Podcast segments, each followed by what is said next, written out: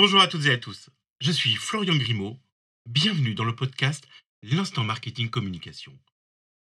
Aujourd'hui, je vous propose de parler de l'UGC, User Generated Content, ou en français, le contenu généré par les utilisateurs.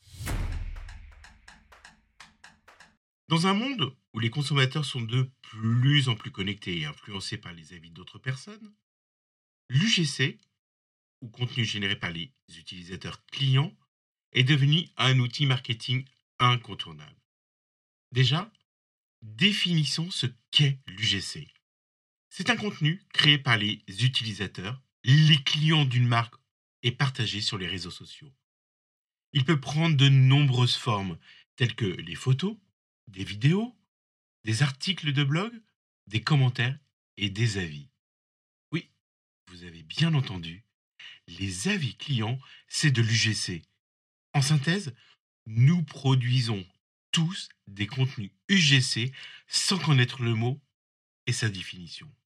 Vous l'aurez compris, les contenus UGC ne sont pas des contenus créés par les marques selon la définition marketing officielle.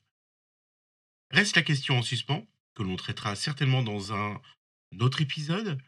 Est-ce que l'utilisateur payé par une marque pour créer du contenu est considéré comme un créateur UGC Littéralement, et selon la définition, non.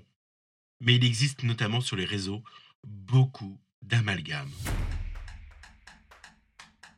Je vous propose qu'on s'attarde dans ce premier épisode sur les avantages pour les marques et enseignes d'utiliser l'UGC dans leur stratégie. Déjà, cela permet de développer la notoriété de marque. Pour commencer, l'UGC permet d'atteindre une audience ciblée, parfois plus large ou complémentaire que les contenus créés par les marques elles-mêmes. Pourquoi? Parce que les utilisateurs partagent un contenu qui leur plaît avec leurs amis, leurs followers. L'UGC permet d'améliorer l'image de marque. Il permet de montrer aux consommateurs que la marque est appréciée et qu'elle suscite des émotions positives. Cela permet, en outre, d'avoir un impact positif sur l'image de marque et la fidélisation des clients. Récolter des avis clients. L'UGC est une source précieuse d'avis clients sur les produits, les prestations et les services de la marque ou de l'enseigne. Ces avis peuvent être utilisés pour améliorer les produits, services, ainsi que pour répondre aux besoins des clients. Dernier point, l'UGC permet d'améliorer l'engagement. L'UGC permet d'engager les consommateurs et de créer une communauté autour de la marque.